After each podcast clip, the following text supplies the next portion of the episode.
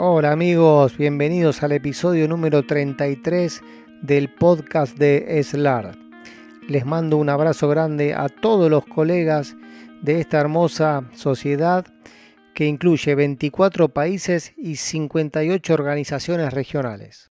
En este episodio vamos a charlar con un colega brasilero, el doctor Camilo Partesani Elito, que trabaja en la Universidad de San Pablo en Brasil. Hola Camilo, buenas tardes. Acá Sebastián Orduna te saluda en nombre de nuestro presidente, el doctor Rodrigo Maestu, y en nombre de todos los colegas de la comunidad SLAR. Muchas gracias por recibirnos. Camilo, ¿cómo estás? Hola a todos. Uh, para mí es un placer muy grande estar aquí con ustedes. Eh, creo que no, nosotros de Brasil tenemos una, una relación muy buena con SLART eh, para mí eh, es un gusto muy grande estar aquí en este podcast con usted. Bueno, doctores, en este episodio quiero que estén muy atentos porque vamos a charlar de tres trabajos realizados por el doctor Camilo y sus colaboradores. Vamos a hacer un pequeño resumen de tres trabajos muy interesantes y vamos a empezar con el primero.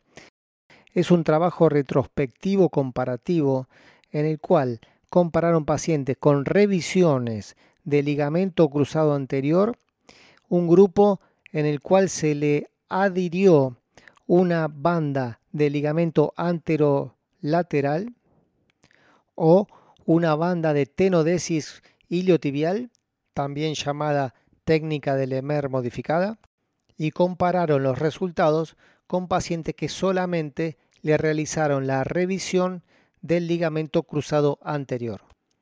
Entonces, Camilo, quiero que nos cuentes brevemente resultados, mediciones y conclusiones de este estudio comparativo. Sí, bueno, uh, este estudio uh, surgió en nuestro no, no, no, servicio de nosotros aquí en Brasil. Uh, tenemos un servicio de referencia para casos de complejidad elevada eh, hacemos muchos casos de revisión uh, de ligamento cruzado. Eh, de esta forma, eh, avaliamos en este artículo a 174 pacientes que nosotros uh, performamos una, una revisión y comparamos los casos que que nosotros hicimos la, la, la, la reconstrucción asociada a extraarticular casos de reconstrucción isolada. Esto fue el, primer objetivo de, de, de este artículo y, y nuestros resultados fueron mucho favorables para la reconstrucción asociada a extraarticular. Eh, nuestro, nuestro índice de, de, de falla de, de una nueva rotura fue de en torno de 14% para los casos de reconstrucción intraarticular aislada y en torno de, de 4% para los casos de reconstrucción uh, intra y extraarticular combinada. Entonces, una, una diferencia muy, uh, muy grande y muy significativa que favorece la reconstrucción uh, combinada intra y extraarticular en casos de revisión del cruzado anterior. ¿Qué injerto utilizaron para la reconstrucción del ligamento anterolateral? Y la segunda pregunta es si tuvieron alguna diferencia significativa entre las dos técnicas extraarticulares, la Lemer modificada y la con ligamento anterolateral.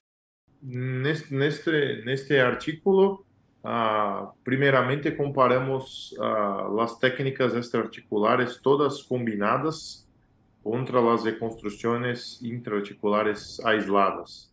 Pero, em um segundo momento, nós comparamos as técnicas de reconstrução de ligamento anterolateral com um enxerto livre com as técnicas de tenodesis de, de, de la banda iliotibial. Teníamos uh, ah, 41 casos de reconstrução de ligamento anterolateral e 45 de la tenodesis de Lemer modificada. E para esta comparação, os grupos foram uh, bastante similares.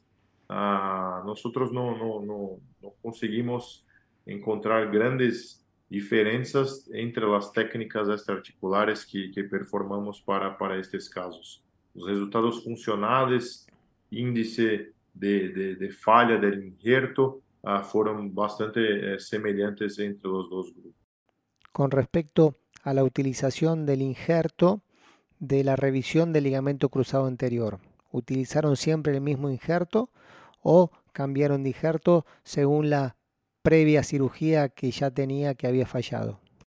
Para, para las revisiones uh, del cruzado es muy, muy difícil de, de, tener una padronización perfecta del injerto, porque dependemos mucho de cuál injerto fue utilizado en la primera reconstrucción. Eh, también depende de la disponibilidad del, del tejidos, de, de, de banco de tejidos para para los allografts, para, para el uso.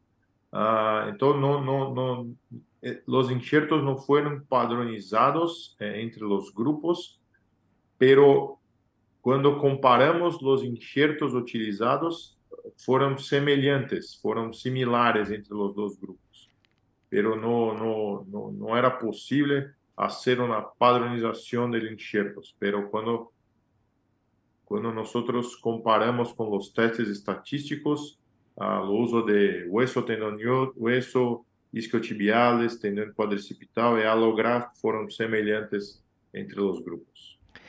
¿Qué métodos utilizaron para evaluar los resultados? Sí, uh, eh, exame físico siempre hacemos exame físico, eh, la instabilidad anterior, pero teste de KT1000 o laquímetro para medir la, trans, la translación anterior de la tibia y también el pivot shift para cuantificar la instabilidad rotatoria uh, de la rodilla. Y también utilizamos lo, los, los test, las escalas funcionales de IKGC y, y de Lesion uh, para comparar los grupos. Claro, el, la, la a porcentagem de, de novas roturas, de, de, de, falha do injerto e também as complicações uh, pós-operatórias, incluindo uh, dolor, que é algo que pode aumentar um pouquinho quando hacemos as reconstruções associadas extraarticulares. Casi todos los trabajos realizados con técnicas en combinación de ligamento cruzado anterior con técnicas extraarticulares están de acuerdo en que el dolor lateral de rodilla es temporario, aproximadamente entre dos o tres meses y después mejora.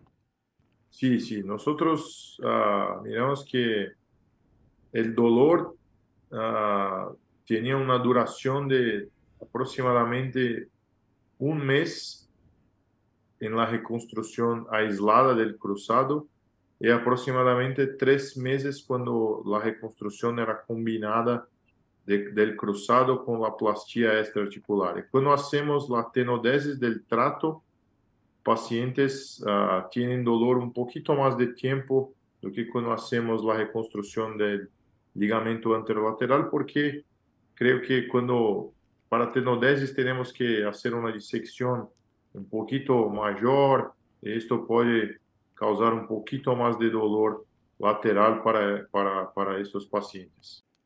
En el trabajo mencionan que las técnicas combinadas disminuye el índice de falla de la revisión del ligamento. ¿A qué se refieren con falla de la cirugía o de la revisión? Falla se refiere a la ruptura del ligamento, a la inestabilidad, a dolor, a no volver al deporte. Eh, falla es, es, nos medimos Claro, cuando tenemos una, una rotura documentada del injerto, pero cuando tenemos también una instabilidad anterior mayor de 5 milímetros, consideramos fascia, o cuando tenemos un, un pivot de 2 o 3, también consideramos fascia, mesmo que el injerto parezca íntegro en los exámenes de imagen, pero si tiene una instabilidad clínica, eh, también es considerado fascia da, da, da, da misma forma. ¿Cuál fue la conclusión del trabajo? Y a partir de esta conclusión, ¿cuál es la sugerencia de ustedes con respecto a la cirugía de revisión del ligamento cruzado anterior?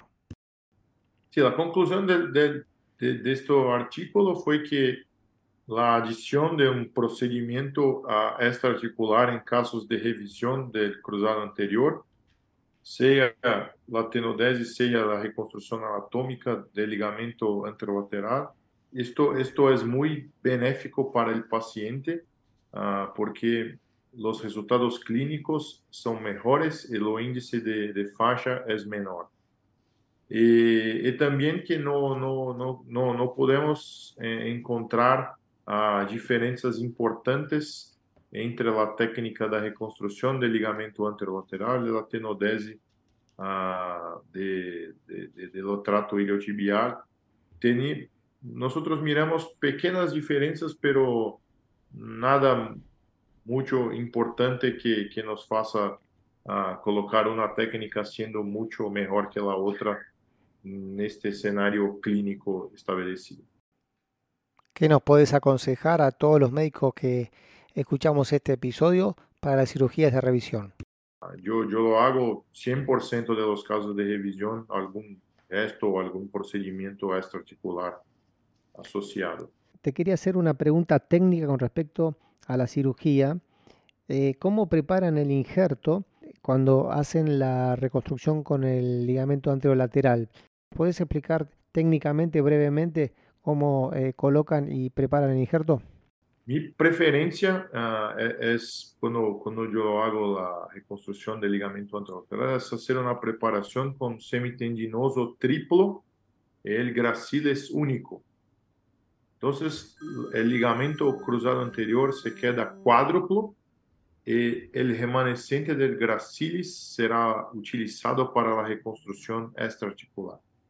Yo lo hago un túnel combinado fuera dentro la entrada tiene que ser posterior y proximal al epicóndilo lateral, que es el punto del ligamento anterolateral y la saída articular tiene que ser en el punto que deseas colocar tu cruzado. Uh, yo coloco perto de la banda anteromedial. Y con esto es posible hacer la reconstrucción combinada con solamente un túnel en el fémur. Uh, pasamos el injerto de la tibia para el fémur, hacemos la fixación con tornillos de interferencia, el fémur fuera dentro y la tibia de manera habitual Después la, el remanescente del gracilis pasamos profundo al trato iliotibial, pero superficial al colateral lateral. Para, para el ligamento anterolateral, este es el trayecto. Y hacemos un, un, un segundo túnel entre el tubérculo de Gergi y la cabeza de la fíbula. Hacemos la fixación también con tornillo de interferencia con extensión total de la, de la rodilla y rotación neutra de, de la rodilla. Perfecto, Camilo. Pasamos al segundo artículo realizado en el cual compararon pacientes con reconstrucción del ligamento cruzado anterior con injerto menores a 7 milímetros de diámetro que le realizaron una combinación con una técnica extraarticular del ligamento anterolateral y compararon pacientes con reconstrucción del ligamento cruzado anterior con injertos mayores de 7 milímetros sin combinación de técnicas de reconstrucción con ligamento anterolateral. Contanos el propósito de realizar este trabajo y los resultados que obtuvieron. Este trabajo es muy interesante porque siempre que nosotros uh, mostrábamos o hacíamos charlas de nuestra técnica de técnica de nosotros de semitendinosos triplo y de gracilis único. Muchas personas siempre hablaban, pero de esta forma está colocando un diámetro más pequeño de injerto. No, no sé si es mejor, es mejor colocar más injerto dentro de la articulación o es mejor, o, o, o es mejor colocar un, una parte del injerto extraarticular. Eso era algo que teníamos duda acerca de lo que era mejor. Y de esta forma, nosotros decidimos hacer un estudio, un estudio comparativo de los injertos de, de siete injertos pequeños asociados a reconstrucción extraarticular comparando con injertos aislados intraarticulares de 8 o más. Eh, con esto nosotros uh, tenemos un, uh, hacemos un estudio de, de, match para, para tener uh, grupos semejantes, grupos parecidos. Y, y, nuestros resultados fueron que las, las dos técnicas son posibles con resultados uh, muito semelhantes. Então, não, não, não perderíamos nada, uh, não eras pior, não eras uh, prejudicial para o paciente colocar uh, o enxerto um pouquinho menor, desde que colocamos também lo, a reconstrução associada extraarticular. Qual foi o tempo de seguimento e quantos pacientes se evaluaram? El mínimo fue dos años. Uh, teníamos a uh, 90 pacientes, 30 en el grupo de injertos pequeños con la reconstrucción extraarticular y 60 en el grupo de la reconstrucción intraarticular aislada, porque nosotros hicimos un match de 1 para 2 uh, en, este, en este artículo. Yo creo que este trabajo es muy valioso porque nosotros tenemos en mente de que cuando obtenemos un injerto de menor de 7 milímetros de diámetro, siempre pensamos en sacar otro injerto de la misma rodilla o de la rodilla contralateral porque no nos quedamos tranquilos con un injerto menor de 7 milímetros. Pero con este trabajo está demostrado que con un injerto menor o igual a 7 milímetros, pero adhiriendo la técnica extraarticular con un ligamento anterolateral nos eh, daría la misma estabilidad que un injerto mayor de 7 milímetros. Es importante tener un injerto más largo si se puede, pero en algunas situaciones que nos quedamos con un injerto pequeño, uh, hacer una, una plastía extraarticular puede ser un, un camino uh, para no necesitar sacar un otro injerto. Perfecto, Camilo. Pasamos al tercer trabajo realizado, que creo que todavía no lo han publicado, que habla de la medición del punto de corte que tenemos que tener en cuenta de la hiperextensión de la rodilla como factor de riesgo para la ruptura del injerto del ligamento cruzado anterior. Contanos cómo evaluaron a los pacientes y qué resultados tuvieron. Y este, este trabajo nosotros uh, pensamos en hacer porque la hiperextensión de la rodilla siempre fue algo que me incomodó mucho en las reconstrucciones del cruzado anterior. Uh, tenemos una, una línea de, de, pesquisa, de estudios acerca de hiperfrouxidão ligamentar acá en São Paulo, nuestra, en la universidad de, de nosotros acá. Y, y en la literatura no teníamos un, un, un, punto de corte muy bien establecido para el, eh, para, para el incremento de los índices de falla de, del cruzado.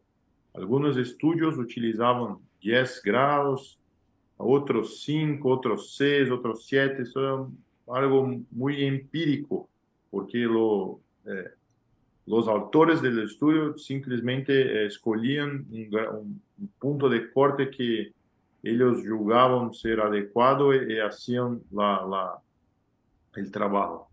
Y de esta forma nosotros decidimos pegar una corte muy grande de pacientes. Uh, nosotros avaliamos 457 pacientes y, y para tentar establecer el punto de corte de estos pacientes, nosotros uh, tivemos uh, 7% de, de, de, novas roturas del cruzado y, y de esta forma uh, conseguimos establecer que, que para, o punto, para un punto de corte de 6.5 grados, el índice de rotura era, era 14 veces mayor que para pacientes con menos de 6.5 grados. Claro que no es algo estático, cuanto más tiene hiperextensión, eh, más tiene chances ¿no? de, de, de, tener una, una falla, pero creo que es importante, este punto de corte es importante para para que los cirujanos puedan mirar que si tengo una hiperextensión de más de 6 grados, la reconstrucción aislada con tendones isquiotibiales no, no es algo que podemos recomendar. O tiene que, mi, mi preferencia es siempre hacer una reconstrucción intra y extraarticular combinada en esos casos, pero puede tener uh, algo extra también a hacer, pero la reconstrucción aislada, uh, especialmente con isquiotibiales para casos de más de 6.5 grados, es algo que, que es peligroso y debe evitar siempre que puedes. Y también uh, tu sugerencia es cambiar de injerto, no utilizar isquiotibiales directamente cuando haya más de 6,5 grados de hiperextensión, usar un, eh, patelar, un tendón patelar o un cuádriceps. Puede cambiar. Uh, creo que en la literatura los estudios que, que, que versan sobre osso, tendón y osso son, no, no son tan tão enfáticos como los, los que versan sobre isquiotibiales para hiperextensión, pero tenemos estudios que muestran que mesmo para el, el tendón patelar, los índices de, de, de falla, de insuceso, cuando hacemos la reconstrucción en pacientes con hiperextensión son mayores.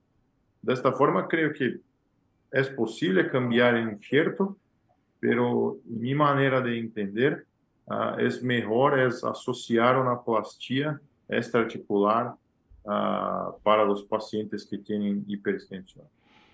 Está claro, como que no dependería tanto del injerto, sino de la misma hiperextensión que trabajaría igual en cualquier eh, injerto. Entonces agregar una técnica extraarticular sería lo recomendable. Bueno, Camilo, de los tres trabajos hablamos eh, de lo más importante. Eh, no sé si querés aclarar algo más de alguno de los trabajos, nos querés dar algún tip con respecto a algo quirúrgico o algo que quieras mencionar eh, como para finalizar eh, esta charla. Bueno, ah, muchas gracias de estar con usted acá. Creo que un tip que, que tengo para ustedes es algo que estoy a más de 10 años estudiando y creo que cada vez más tengo tenho, tenho hecho a reconstrução associada intra y extraarticular y creo que es algo que tenemos que pensar siempre que el, los pacientes tienen cualquier disco uh, aumentado de fascia, uh, es algo que tenemos que considerar. Y la técnica tiene que ser también mucho bien hecha. tenemos varias técnicas que, que ustedes pueden hacer. Uh, e creio que é importante dominar uma, duas, uh, al menos uma para a tenodesis e uma para a reconstrução anatómica do anterolateral, porque com isto você pode manejar qualquer tipo de reconstrução, qualquer tipo de enxerto, e é importante que, que saibam fazer isto cada vez mais. Creio que é isto, estou muito contente de estar aqui. E, Slardia uma sociedade muito grande, nós de Brasil estamos muito muy contentos de, estar con ustedes. Bueno, Camilo, creo que han quedado en claro todos los conceptos de estos tres trabajos muy valiosos que hicieron, que realizaron con tu equipo. Y te damos las gracias, yo, Sebastián Orduna, en nombre de toda la comunidad SLAR y en nombre del presidente doctor Rodrigo Maestro. Te mando un abrazo grande, espero que también hayas disfrutado de este episodio y espero que nos veamos pronto. Un abrazo grande. Hasta luego. Bueno amigos, espero que hayan disfrutado de este valioso episodio que tuvimos con el doctor Camilo, con estos tres trabajos muy interesantes y que nos han dejado un concepto muy importante con respecto a la reconstrucción y a las revisiones y a las aumentaciones de ligamento cruzado anterior. Les mando un abrazo grande y voy a dejar en el link de este episodio los tres trabajos para que los puedan leer. Y también espero que me den su feedback a través de la página de SLAR para poder progresar, para poder mejorar y para poder seguir haciendo estos episodios entre todos. Les mando un abrazo grande y los espero en el próximo episodio del podcast de SLAR. Sebastián Orduna.